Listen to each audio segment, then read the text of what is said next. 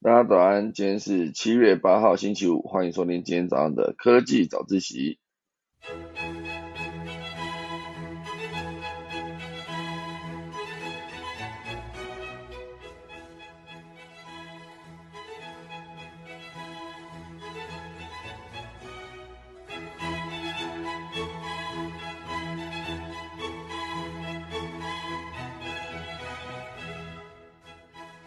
今天科技早起第一大段呢，会跟大家聊到，就是有一个新创 A 沙柚，它接下来呢得到了三点七亿元的 C 轮募资，准备要当台湾线上旅游的领导品牌，哦，非常厉害。这边同时也会跟大家带到，就是台湾的新创排名大揭露，首度挤进了全世界的 Top Twenty Five，哦，前二十五名。尤其是这五个城市哦，非常厉害，等下来跟大家分享。第二大段呢，会是一系列跟碳捕捉以及绿能相关的消息。伊隆马斯克狠砸了一亿美元当奖励，准备邀集高手找出捕捉十亿吨级碳的新技术。啊，如果你有那个新技术的话，你可以拿走一亿美元，哦，就非常厉害。那其他还有一系列跟绿能相关，比如说绿能的飞天计程车哦，这之前有跟大家聊过。第三大段呢，会跟大家聊到关于求职哦，现阶段你只要在社群媒体直接宣布我被开除了啊，你是个人才的话，马上就会被其他人延揽。详细的细节呢，等下来跟大家分享。那我们钟声过后，进今天的科技早起喽。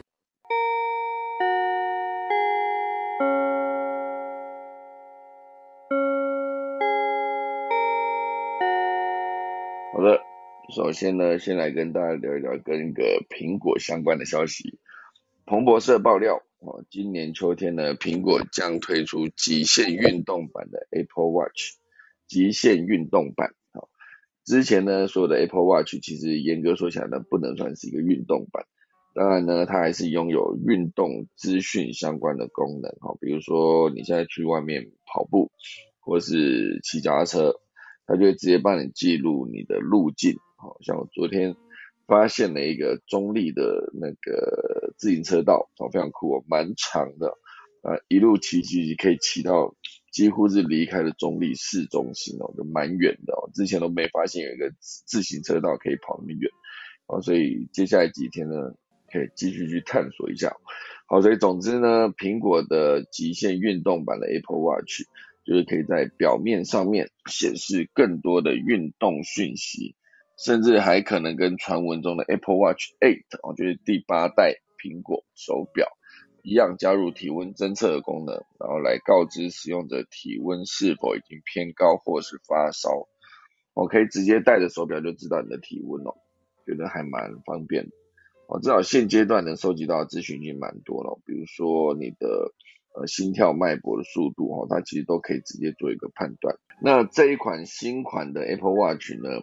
将配备接近两寸大小、更耐磨的荧幕，哦，比目前最大的 Apple Watch 还多百分之七。哦，所以现阶段最大 Apple Watch Seven 呢，它其实呃整个的荧幕已经算是现阶段苹果手表中最大的一一款。那接下来呢，最新版本的极限运动版呢，有可能。更大啊，就是整个荧幕差不多两寸左右，哎，解析度呢可能达到四一零乘五零二像素，以及拥有更大的电池以及强度更高的金属外壳啊，毕竟讲是讲运动版嘛，就不能随便就刮伤啊碰伤这样，好，所以接下来更多的运动讯息都可以显示在这个手表上面，而这一只手表呢，售价有可能是六九九美元起跳。而且会在今年下半年跟 Apple Watch 8，还有新款的 Apple Watch SE 一起推出。那这三款 Apple Watch 呢，预计可以使用的是 S S 八的晶片，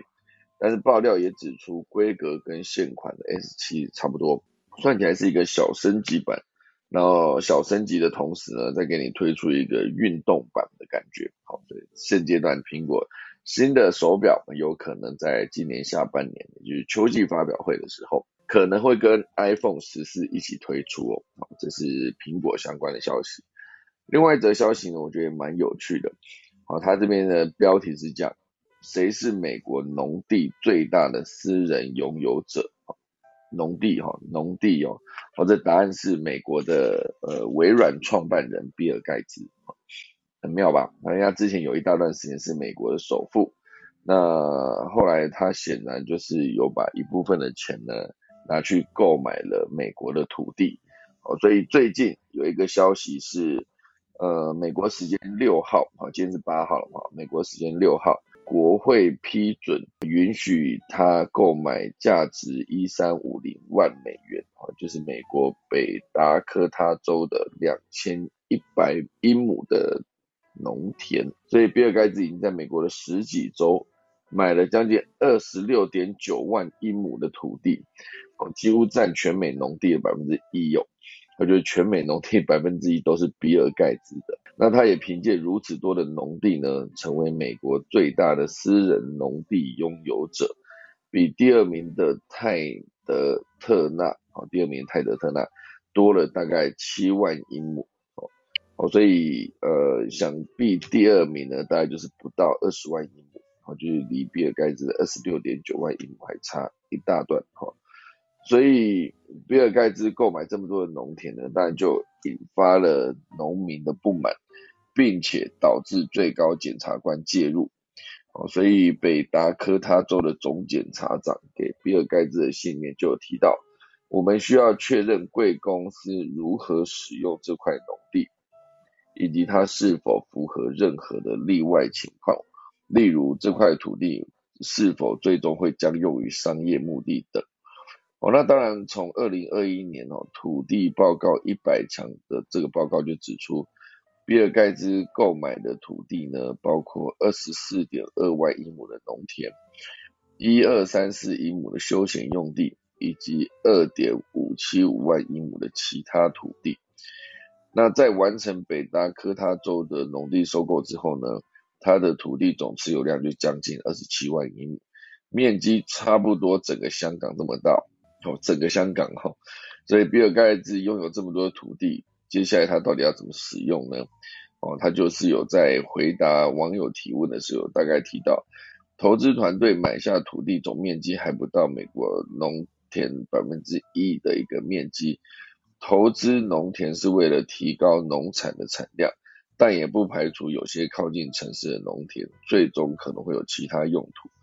哦，其实比尔盖茨他在这个世界上面做了非常多的事情，之前看他的纪录片就有提到，就是。如何让一些呃偏乡的地区拥有更干净的水源可以使用？那最终他们发现是从马桶出发，我没想到竟然是马桶可以解决干净水源的问题，因为主要就是这个马桶加上呃化粪池以及下水道这个系统呢，尽可能可以改善所有的比如说排泄物的脏污啊的污水。然后最终就可以解决很多，就是因为喝了不干净的水而导致身体不健康的状态。哦，所以这一段呢，主要就是在讲那个比尔盖茨买农田。哈，其实以农田来看，常常就是有一些有钱人买下去之后，就会发现，呃，突然间他就变更成那个商业用地，呃，往往就会觉得料事如神了。那另外一块，你会想说，是不是有一些比较内线的消息，然后就永远这一些低价买进，然后到时候突然间变成拥有高价值的这些土地呢，就可以在有钱人的手中有越滚越多的价值。然后这一块当然就是一般小老百姓或者资讯最外圈的老百姓无法得到的一个资讯。好，所以呃，这一次比尔盖茨买这农地，接下来它会有什么样的用途，就只能看。接下来它实际使用的情况，因为毕竟靠近一些城市边缘的地方，如果要转向做商业用途的话，那确实是一个非常有利的一个使用方式啊，就突然可以变有利可图的感觉哦。好，那第三个小新闻呢，会跟大家聊到就是 Meta Meta 再度开源 AI 的语言模型，然后可以直接翻译两百多种语言。非常厉害，这是一套系统，叫做 NLLB Dash 两百，哦，是一套不经由中不经由中介语言，然后就可以支援两百种语言之间互相翻译的翻译模型。哦所以 Meta 表示，对比先前的研究，这套最新的模型呢，可以提升百分之四十四的翻译品质，尤其是部分非洲以及印度系的语言精准度更提高了百分之七十以上，七十非常高。那大家就会好奇啊，这个世界上到底拥有多少种语言呢？根据根据根据国际标准 ISO 六三九 Dash 三的统计，包含方言在内，全世界已经拥有超过七千种的语言被确认。而且科技的力量呢，必然力有未逮。但平台业者 Meta 啊，对于征服语言再次展现雄心壮志。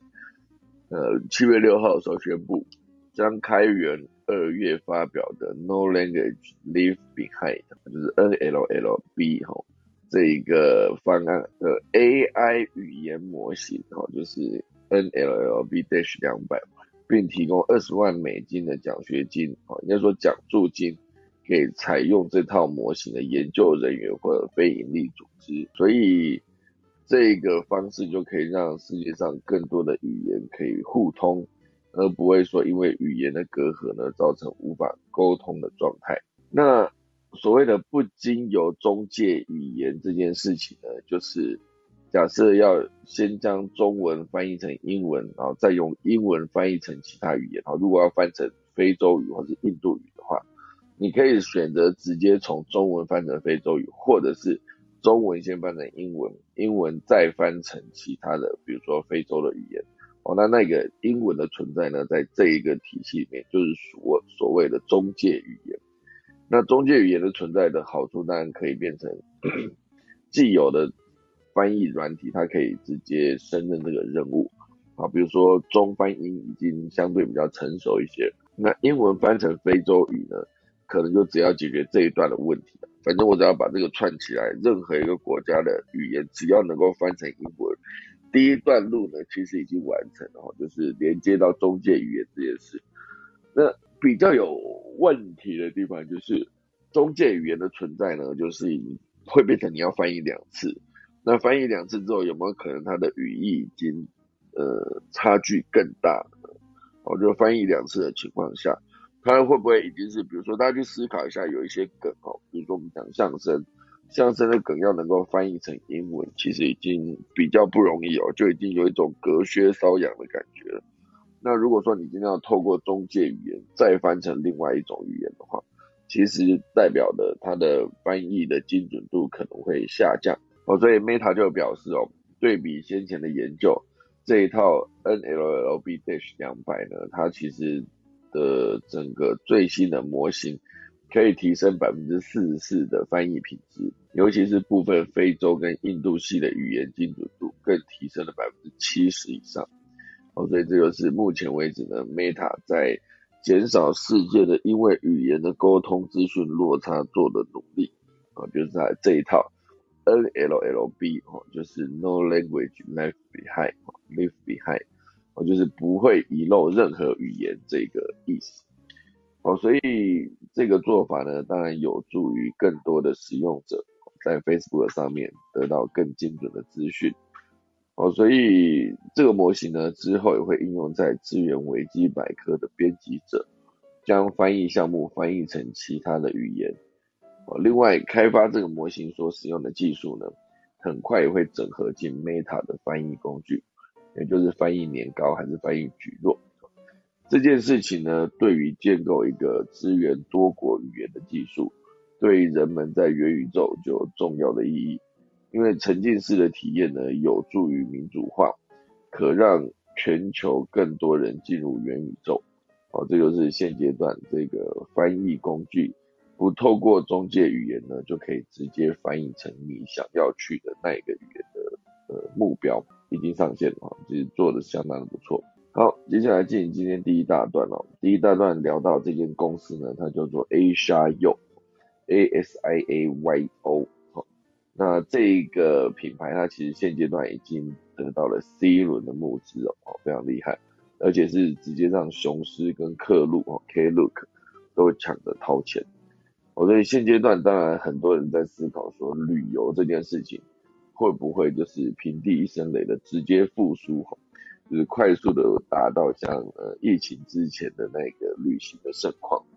因为闷了这两年，从二零二零年、二零二一年这两年到现在，就是二零二二年的七月，严格说起来已经两年半了。这个世界无法自由的旅行这件事，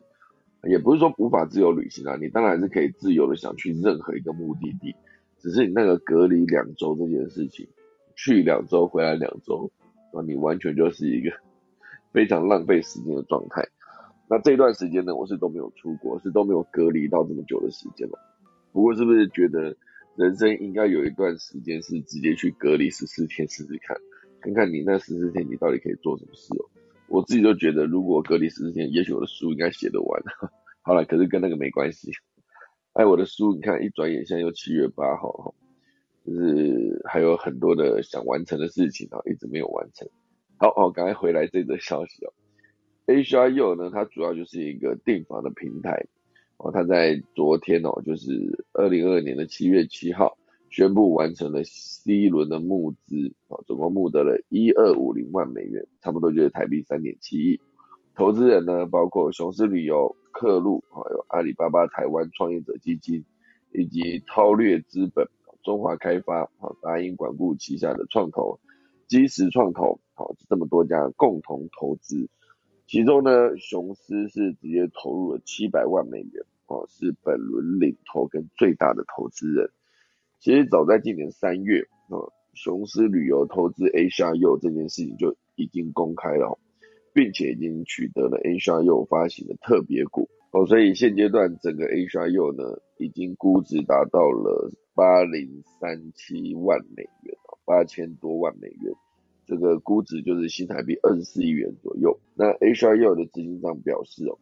数据显示台湾旅游产业的消费行为，能有百分之八十是透过线下或者直接的旅宿订购。这也显示了业务线上化在未来有极大的市场前景。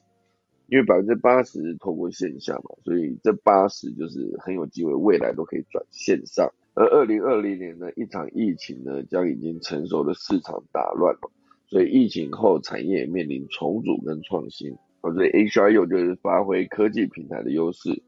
整合目前市场上面散乱的物件，并垂直整合了旅宿等相关管理平台，充分发展科技趋势啊，然后还有未来二到三年呢，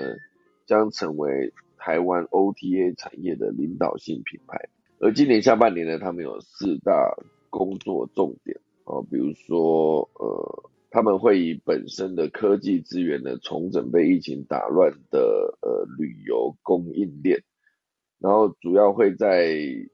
二零二二年的下半年呢，把策略核心放在第一个是人才招募，第二个是平台的优化，第三个呢是拓展市场，第四个是深化差异性。哦，其实很多的新创。H R 已经不太能算新创哈，应该算是一个蛮成熟的拿到 C 轮募资的一个创业项目。它其实，在呃这个策略重点，大家仔细看的时候发现，其实拿到投资的公司很多，第一个目标就是增加更多的人才，好，所以就会把人才招募放在第一个。那拓展市场跟深化差异性这件事，算是所有的品牌都必须做的事情。那你要把这件事情做好，当你把平台平台优化，绝对是重中之重。如果你一个平台，比如说你一个 A P P 的使用者界面很烂，大家一定用两下就离开了。我不知道大家有没有用过那种很烂的 A P P 哦，就是你点进去的时候，你根本不知道你现在在哪里啊。你点进去的时候，它要回上一页，或是每一页的那个目录的层级都非常的不清楚。哦，这有可能出现在网页上，也有可能出现在任何一个 A P P 上面。哦，所以整个平台如果没有优化的话，你的使用者还是有机会进来，可是他们进来留的时间不会太久，而且一旦他们离开呢，有可能一辈子不会再回来了哈。哦，所以现阶段呢，H R U 他们就会扩大征才范围，哦，就会以优于市场行情的薪资水平呢，来招募经验更丰富的旅游科技产业的人才。他们要招募，就是要熟悉旅游，同时熟悉科技产业。哦，这一块就是很早期以前提到的 O 型人哈，不是哦 A 型人啊，A 型人就有两个专业项目都非常的优秀的两个专业项目的这种 A 型人。他就不会只有一只脚哦，一只脚，一只脚的感觉就是像之前提到的 I 型的，I 就是你想看一个 I 在那边就是一只这样子，他有一个一个呃厉害的技能哦，类似这样一个厉害的技能，那就是 I 型的。如果你有两个厉害的技能，你变成一个 A 型人的时候，你对企业的价值呢就会更高，同时间呢你的不可取代性更高。可是现阶段呢，很多人在聊的时候就顺便带到了，跟大家讲就是现在最红的叫做 T 型人哦，E T 的 T，它的概念就是你有一个非常专业的技能哦，就是像 I 型人一样，有一个一只脚可以站在地上，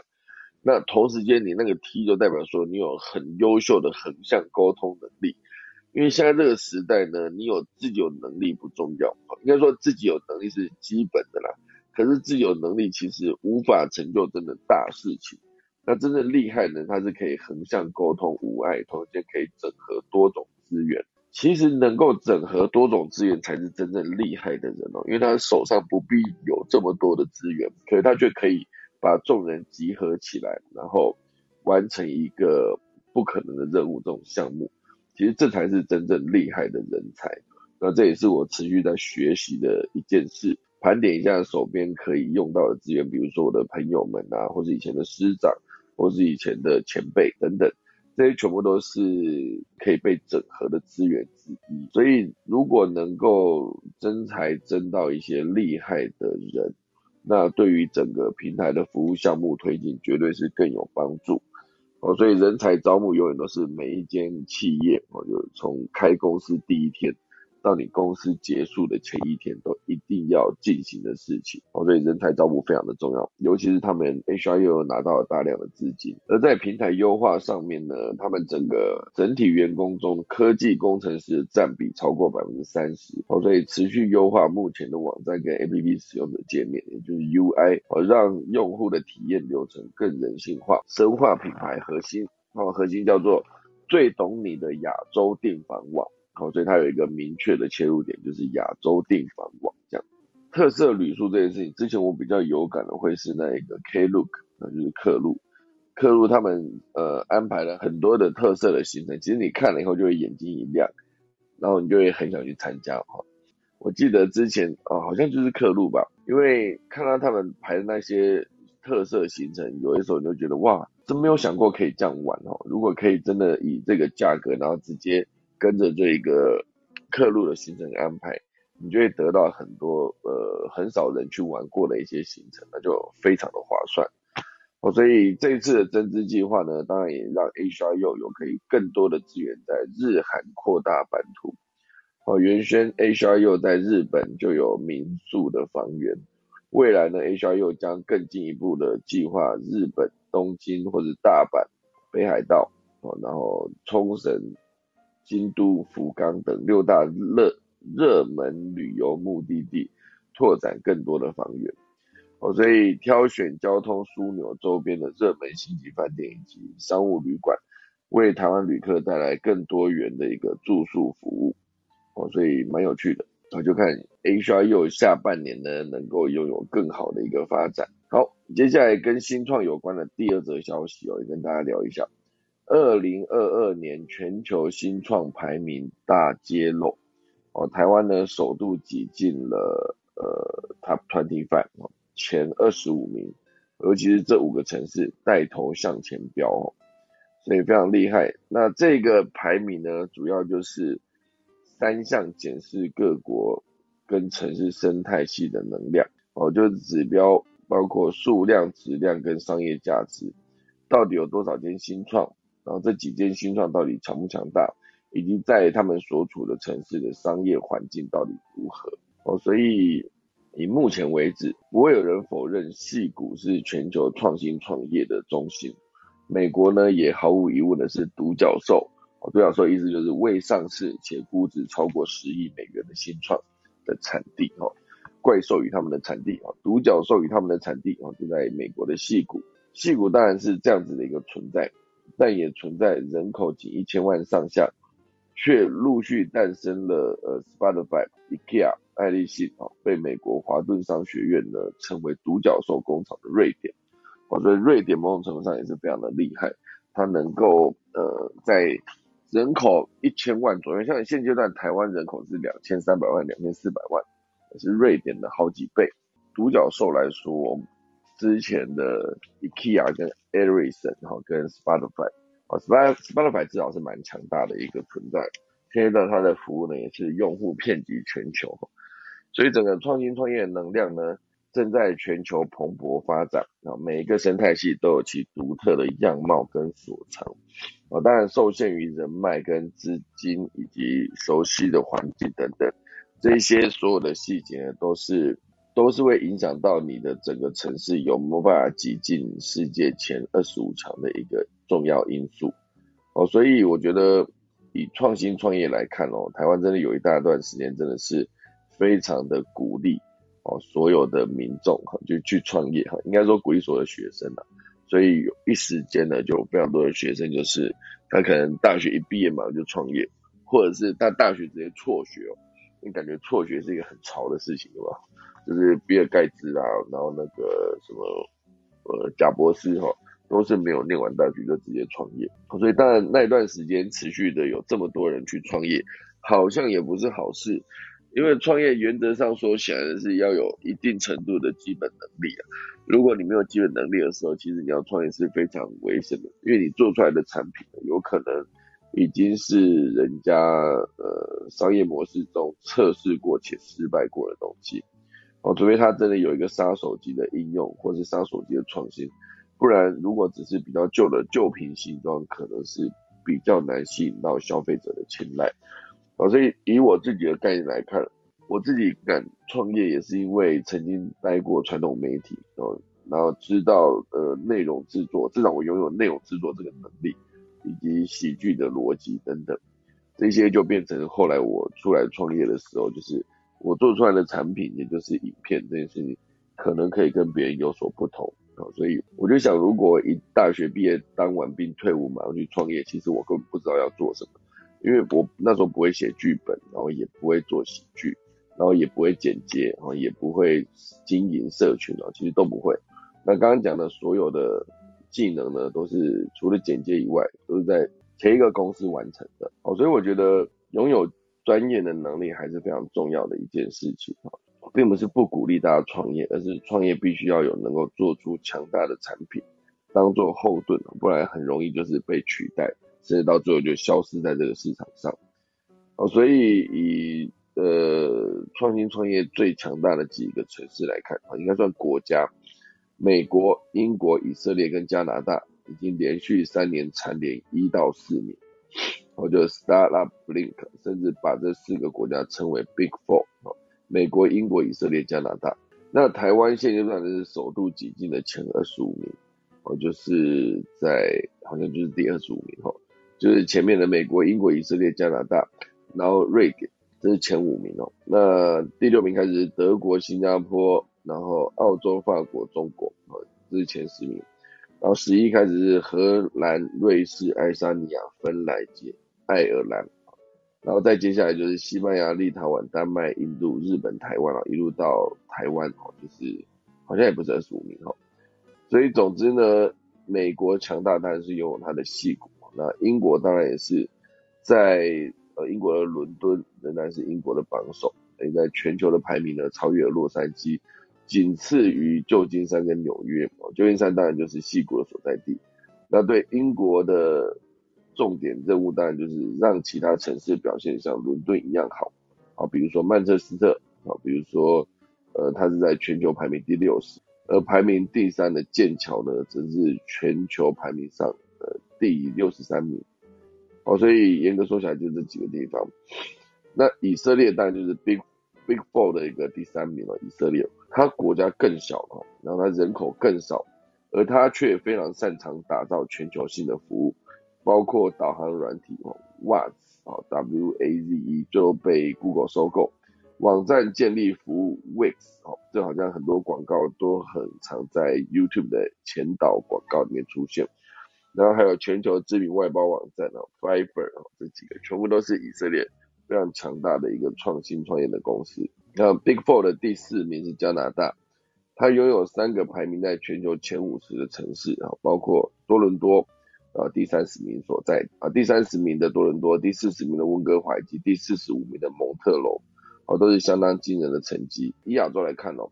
亚洲排名最高国家是新加坡哦，它挤下了中国哦，所以新加坡当然创新创业的非常多，可是它的内需市场比较小，所以新创生态系呢必须依靠海外市场成长。让新加坡的新创呢，真正在第一天就拥有全球性的思维，哦，这是新加坡。那以台湾来看，啊，台湾的榜单上面也获得了近年最好的名次，在全球排名第二十五，跟第二十三名的澳洲、二十四名的挪威分数也相当的接近。在亚洲呢，台湾则连续三年排在第七名。而这次以城市来看哦，新竹、桃园、台南、台中、高雄。是有上升在前两百五十名，其中新竹呢是前进了八十九个名次，首度进入全球城市的 Top 两百，位于一九六，所以原本新竹应该是两百七十几名啊，两百八十几名，然后现在进步变成了一百九十六，代表台湾的新创生态呢不再局限于台北，哦，所以这几个全部都是台湾几个厉害的创业城市。那新竹、桃园、台南、台中跟高雄，就是带了台湾的排名往前飙啊。原本台北就在前面了哈，台北的名是在全球排名第四十七，那新竹是一九六，桃园四四零，台南五八六，台中六一四啊，高雄是七二六。所以台湾这几间新创来看，KKday 啦、一七 Life 啦、Vpon 以及 Appear，还有 Google 跟呃 Perfect 这几间公司。好，都是呃之前有聊过的哈，这些公司全部都是让台湾的新创推荐在呃排名往前的几个厉害的公司，哦，非常值得鼓励。好，这就是今天第一大段，第二大段跟大家聊的绿能相关。伊隆马斯克呢，狠砸了一亿美金当奖励，邀请高手找出捕捉十亿吨级的碳的新技术。哦，那捕捉碳永远都是一个现阶段非常热门的一个议题，碳捕捉。那本来细谷钢铁的伊隆马斯克呢，他就有两个人生目标，第一个是移民火星嘛，那第二个就是推广电动车。哦，所以原本这两个人说移民火星在进行中，毕竟他发射了这么多的呃猎鹰九号上升空的整个呃太空任务，哦，就 SpaceX 这公司。持续在太空任务上面呢，就是加码成为现阶段，甚至还可以推出就是平民老百姓都可以去的太空旅游。那接下来感觉移民火星呢，也是他计划中一个一定要完成的一件事情，移民火星。所以我觉得除了这两件事情之外呢，当然呃他的电动车就是他的特斯拉这个任务，其实也是进行的算是相对比较顺利。哦，所以现阶段感觉他有拥有了第三个任务哦，就是做好碳捕捉这件事情。那碳捕捉当然是现阶段哦，他是宣布四百四十亿美元收购推特的当天，他在四月二十二号呢就花了一亿美元支援碳捕捉大赛，公布第一批大奖里程碑的获奖名单。哦，所以十五支团队平分了一千五百万美金。各显神通将空气中的二氧化碳捕捉并封存且利用，就是要证明他们的技术可以每年去除一千吨的一个二氧化碳。当然，现阶段呢，我觉得能够把碳捕捉这件事情做好，其实是一个非常困难的任务，因为全世界的很多企业都在进行这件事嘛。尤其是接下来你不顾好这件事也不行，因为碳就是持续不断在排放。就有可能造成呃地表的温度持续的升温哦。那如果持续升温下去，最终就是冰山融化、海平面上升，对全世界人类来说都不是好事。好，所以这场大赛呢，上半年在碳捕捉技术的领域发生的融资都以亿美元为单位，哦，就是一亿美元、两亿美元这样来算的话，好，所以现阶段当然，伊隆马斯克在进行这个项目的赞助的时候。也完全的不遗余力哦，就是希望能够透过高额的奖金呢，然后直接让更多的专业的人士或是厉害的一些团队能够一起来想如何能够完成碳捕捉这个任务哦。所以我觉得这场大赛最终的大奖会在二零二五年颁发，前三名呢将获得五千万美元，两千万美元以及一千万美元的奖励，然后剩下的最后一千万应该就是发给第四名以后的所有的参加者哦。所以未来十年呢，嗯，像是 Alphabet 啊，Meta 啊，就是跟 Spotify 跟麦肯锡联手。发起一个投资项目啊，他们将在未来十年内呢投资九点二五亿美元哦，用于碳去除的技术。好，所以有有马斯克在做这件事情，一亿美元来呃鼓励优秀的碳捕捉技术。二月八日呢，美国非盈利的基金会哦也宣布，由马斯克跟马斯克基金会赞助的一亿美元碳捕集大赛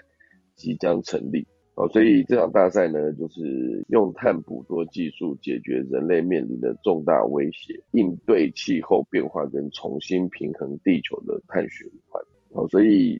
如果大家有兴趣的话，这里有一个很好的奖金哦，已经拿到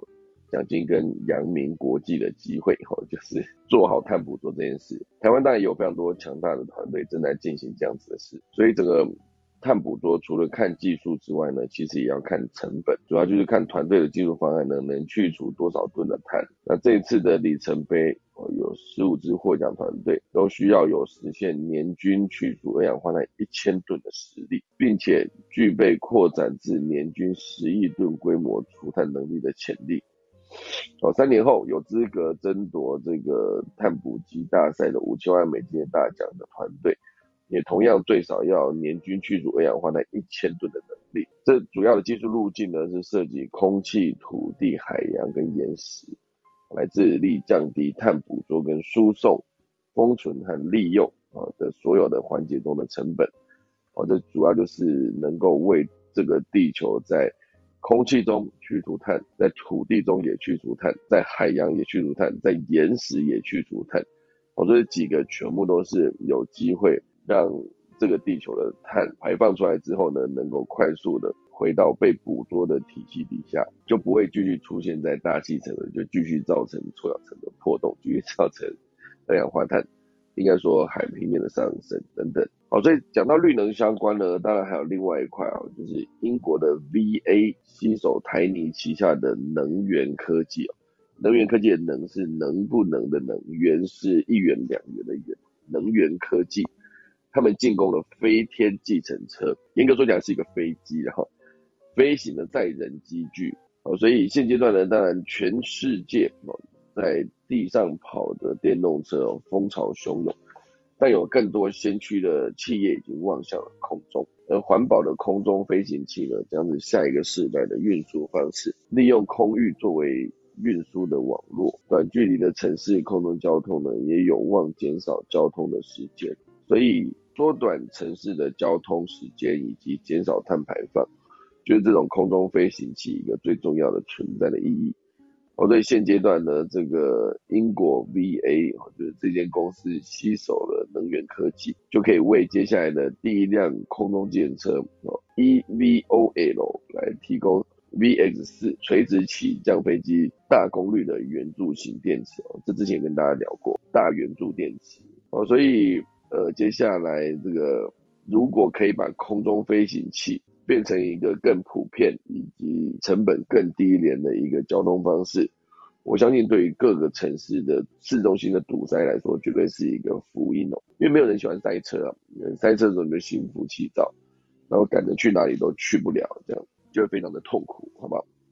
好，所以这是主要就是接下来如果有空中技能车的存在的话。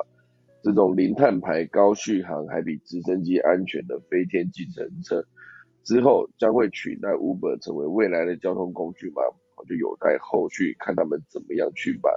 这个交通方式然后变得更普及。那这边还有另外一则，我觉得蛮有趣，跟永续也算有一点相关哦。新加坡用再生水来精酿啤酒，所谓的再生水就是回收的废水哦。它酿的啤酒真的好喝吗？大家会去思考说，哎，这回收的水会不会很脏？哈，当然这一款叫做 New Brew，N E W B R E W，哈，这是它的艾尔啤酒。四月上市的艾尔啤酒呢，是精酿啤酒品牌啊，新加坡跟新加坡公共事业处 Pub 合作的啤酒系列。酿造啤酒的水呢，都是来自新加坡再生废水 New Water，哈。哦，New Water 这名字蛮酷的，N E W W N E W A T E R，就是 New 嘛，前面是 New N E W，后面是 Water W A T E R，所以把它合在一起，New Water 哈 N E W A T E R 哈哦，所以这个是再生水，就是回收家用排放的污水再制而成的水，它展现出新加坡对水资源的重视哈只有水一定是不够的哈，我觉得是应该说民众可用的淡水，你说海水当然还是很多啊，可是海水无法直接饮用嘛，所以海水淡化系统一直以来也都是一个需要去被解决的问题。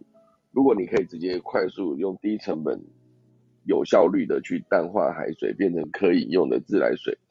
应该说可以用的民生用水的话，那对全世界来说绝对是一个福祉哈，因为。水资源接下来会越来越缺，哦，这是新加坡的厂商跟那个政府部门合作，就是回收的废水来制成的精酿啤酒，大家有没有想喝一口的感觉呢？好，进行今天的最后一段哦，时间都已经剩三分钟了。现阶段呢，在社群媒体直接宣布我被开除了，这个厉害的工程师呢，他就直接秒被苹果跟亚马逊挖角。这刚好也可以带到另外一则，就是之前特斯拉大裁员。就直接掀起科技巨头的争夺战，哦，苹果、亚马逊跟微软都可以想去抢这些顶级人才。我觉得之前你可以在特斯拉面试进去直接工作，然后变成特斯拉的前员工，绝对有某种程度的呃可取之处。好，所以伊隆马斯克一裁员，马上要造成各大同行争抢人才的机会。哦，所以像从新创呃电动车的新创 Rivian 到苹果。到亚马逊，都在这一波裁员浪潮中收获了非常多厉害的电动车的人才。好，所以被特斯拉裁员跟流入市人才市场的员工，就有点像是丢进鲤鱼池里面的饲料，很快就被抢食殆尽。高阶经理人哦，就有一个网站哦，叫做呃 Punks and Please Pay，就。追踪了四五七位特斯拉离职员工的 LinkedIn，呃，发现各大厂商正努力分食这些电动车领域的顶尖人才。而特斯拉大刀一挥呢，砍去自驾部门的两百名员工的时候，其中一位被解雇的主管在 LinkedIn 上面发文表示，裁员与员工表现无关，也代表了这些被释出的人才并不是特斯拉的后段班，而是真的是成本考量。所以现阶段呢，这个电动车，啊，或者这些自动驾驶人才，全部都大量的被苹果跟亚马逊吸收，然后可能在自驾领域、在电动车领域都可以往前提升一个档次，就是由于这些人才的加入，哦，所以像苹果之前也说要有一个泰坦计划，要做电动的自驾车，哦，所以整个把人才，特斯拉把人才释出之后呢，让更多的大公司能够。享用这批人才的红利，也算是非常棒的一件事，很有效率吼。所以直接在就业市场，比如说应该说你被被裁员了，你在如果你是个人才，你在 LinkedIn 或 Twitter 上面社群媒体直接昭告天下，我被开除了，马上就可以有很多的呃，如果是需需要相关人才的企业，会直接跟你联系哦。如果被裁员，如果自己在社群网站上面写说。呃，我被裁员了，那有可能可以直接变成一个找到新工作的机会，好不好？好，以上就是今天可以早上起来来跟大家分享今天的农民历。今天是七月八号，农历六月初十哦。今天以灌机嫁娶、捕捉结网、自猎跟取鱼哦，六个而已，可是记超多的哦。今天祭祭祀、求四、斋教、祈福、迁徙、开市、纳畜、牧羊、出行、求财、修仓、开仓、出货、安基、经络造居以及修造。攫取穿井、入宅安乡、盖屋、上梁、动土起基哦，今天不宜的东西非常的多，我就提供给大家。好了，准备来打下课钟喽。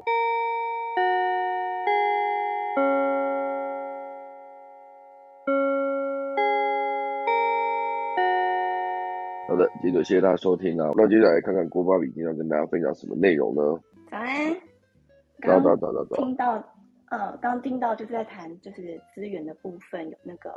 秀老提到海水淡化厂，对对。然后这个其实台湾台湾本岛用的是有三座，其他二十一座都是在离岛。然后我觉得，嗯，因为常常在探讨说这个技术够不够成熟，可是其实它另外一个比较严重需要关注的原因，就是它的副产物就是卤水的部分。因为他在做海水淡化的过程，不管他把呃过程讲多简单，因为现在有业者就提出说，只要三个步骤就就可以，就是完成淡化这个过程。可是它副产物是卤水这个东西，如果说大家搜寻卤水豆腐的话，就可以知道它是一个高饱和的溶液，它是一种盐溶液，所以它会随着温度在变化。那呃很多渔民就担心，就是如果说他们靠海边的这种养殖业，就是被卤水就是污染的话。其实会对他们造成很大的威胁，所以回收这一块反而是就是海水淡化厂的功课，对。然后这些相关资讯可能有些资讯我还是不太知道，所以大家可以搜寻一下。我记得好像《天下杂志》有相关的报道这样。然后，呃，极地这些气候可以让生物生长的地方，最近刚好看到一则就是呃加勒比海红冠的报道。这个是一位就是墨西哥裔的国际保护摄影师寇本，他拍摄就是一系列美洲红冠的相片，然后在五月呃五月份的时候，他有出版一个写真书，完全部都是红冠。然后他因为从小就非常爱红冠，所以每年放假的时候，他都会到墨西哥东南部的尤加敦半岛去赏红冠。那加加勒比海红冠是这个岛上的代表动物，在二零一五年的时候，墨西哥它就启动了一个红冠的保护计划。那库本他花了很多年的时间去跟这些红冠刮干净，这样，因为他自己想要更亲近的他他们去拍摄，拍到更好的照片。那他提到说，最大的挑战就是要靠近这些正在孵蛋的红冠，因为他们只要其中一只受精了，所有的红冠就会跟着尖叫，然后飞走，然后连蛋都不会带哦，它就是离开原本的聚集地。然后他拍到他，所以他拍照片常常都是穿着迷彩服，然后趴在泥地上，慢慢靠近他们去拍到的。那红怪它就是聚集在这种像，呃盐盐分很高的像泻湖，就这种盐水湖泊，比较像是海湾的地方。那有时候甚至会生生活在苏打湖，就是湖床留有大量的碳酸钠或是碳酸氢钠这些强碱性盐类的地方。那这个其实它会灼伤大部分动物的皮肤。但是红冠在这种极端环境生存的很好，所以很少遇到掠食者或是其他争夺食物的鸟类。那最后补充一下，美洲红冠它们的身高大概在一百二十到一百四十公分左右，就是个八岁左右的小孩。那它们的鸟喙是渐层的粉白色，尖端有点黑色这样子，脚完全整只就是粉红的，然后叫声跟鹅很像。它们也是最长寿的鸟类之一，可以活到四五十岁。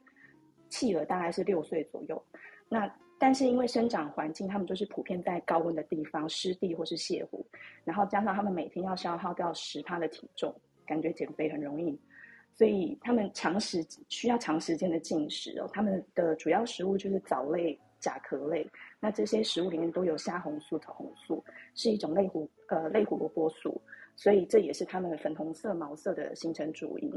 那因为这种粉红毛色。那红冠的那个求偶舞也很吸引人，看起来非常华丽。但是他们在争伴侣或是食物的时候也会打架，而且有研究表示，就是毛色越鲜艳的红冠，它是越健康，表示它吃的食物最多。但是它的攻击性也比较强，而且比较爱现。这样，有兴趣的朋友可以搜寻 CNN 放在 Style 专栏的报道，或是关键词了解更多细节。以上跟大家分享。好的，感谢郭巴比带来的红冠的新闻，好吧？红冠，它是那种红红脚细细的鸟，是不是？对，就是很多很喜欢用在门帘上，或是印成就是那种什么桌垫啊，那火烈鸟叫火烈鸟，印在门帘上，真的假的？我都没，我都没印象有这种门脸。你知道有很多那种什么文青风的那种小配件啊，居家装饰超喜欢用红罐的，或者是把它们做成头的形状。嗯，头的形状做成杯子，因为他们他们造型真的太突出了，就是粉红色的，就是粉红色的全全身粉红色，而且他们会集体做出那种踏步的动作。Instagram 上面有很多很有趣的影片。嗯，好的好的，太感谢了，今天得到了这个资讯了，红冠可以做成门帘。好，感谢郭爸比提供的这个资讯啦。那今天非常开心的，因为七月八号，今天还有一个非常重要的重点，就是两百六十集。大家可能对两百六十集这件事情没有这么的呃明确的感受，可是对我来说是感受很深呐。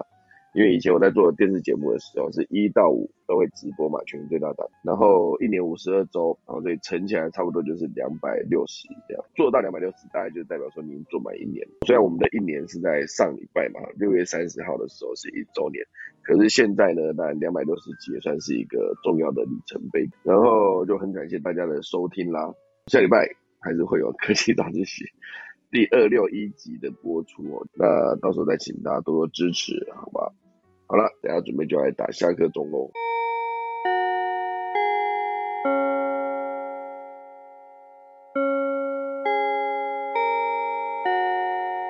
好了，感谢大家收听啦，那科技早自习就下周再见，大家拜拜。